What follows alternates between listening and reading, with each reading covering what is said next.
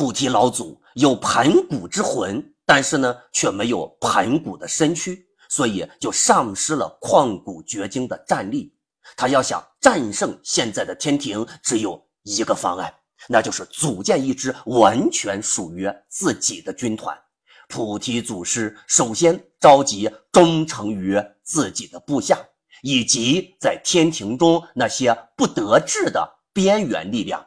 其中就有后来的燃灯古佛、如来、观音等等这些人。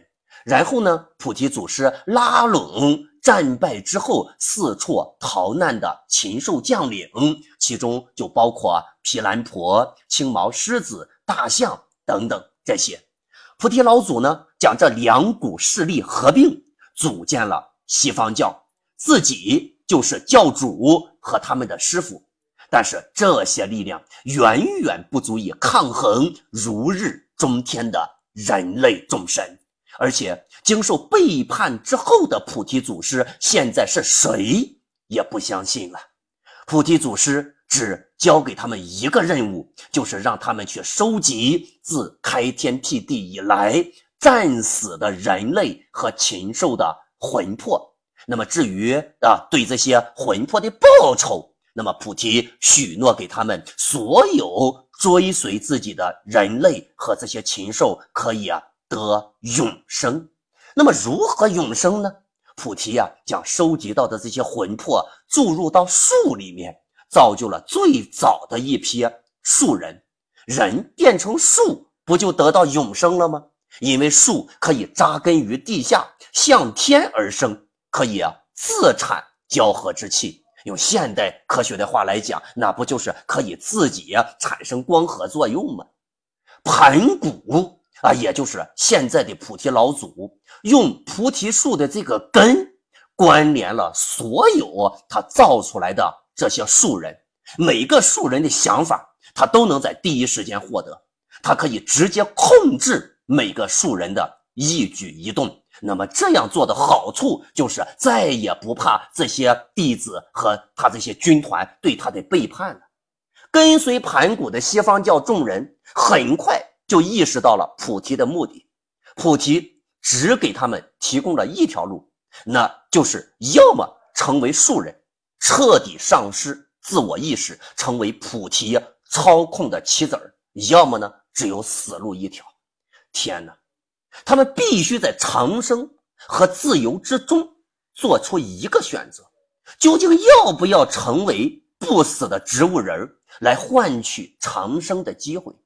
在诸多的弟子当中，如来首先坚决地反对自己成为树人，很快得到众人的响应，西方教弟子们达成了共识，并且立刻派人。和天庭谈判，并且透露了菩提祖师的所有计划。天哪，菩提就是盘古啊！听到这个消息的天庭震惊了。盘古是这个世界上最恐怖的敌人，而且他的树人军团还在没日没夜的生产，人类必须要立刻采取行动。天庭出动了所有的战力，西方教。应该会有人从内部响应，菩提再一次被出卖了。第一次是因为他的信任，而第二次是因为他的不信任。他的大树军团还没有形成，可是人类众神已经团团包围了荆棘岭，树人和众神开始大战。树人虽少，但是依旧展现了人类。所不具备的能力，他们无知、无畏、无痛、无感，所以人类并不占优势。战斗就在焦灼之际，西方教当中的年轻领袖如来很快就发现了树人军团的致命点：只要切断了菩提祖师和树人的关联，树人军团就自然会陷入崩溃。如来。就带着西方教围攻菩提，切断了菩提的树根，树人军团瞬间溃散，尚未成长起来的树族就这么快的灭亡了。此时，菩提祖师身边还有十八公等几个树人，以及人类仇恨最深的几个禽兽领袖，他们被重重包围。太上老君走在最前面，劝菩提祖师罢手。菩提祖师一声长叹，念在战友之情，我愿自裁，但是请留下我身边这些人的活路。老君就默许了菩提祖师的要求。菩提祖师自焚，天地大神盘古从此魂飞。破散，化成了七颗舍利子，分散四方。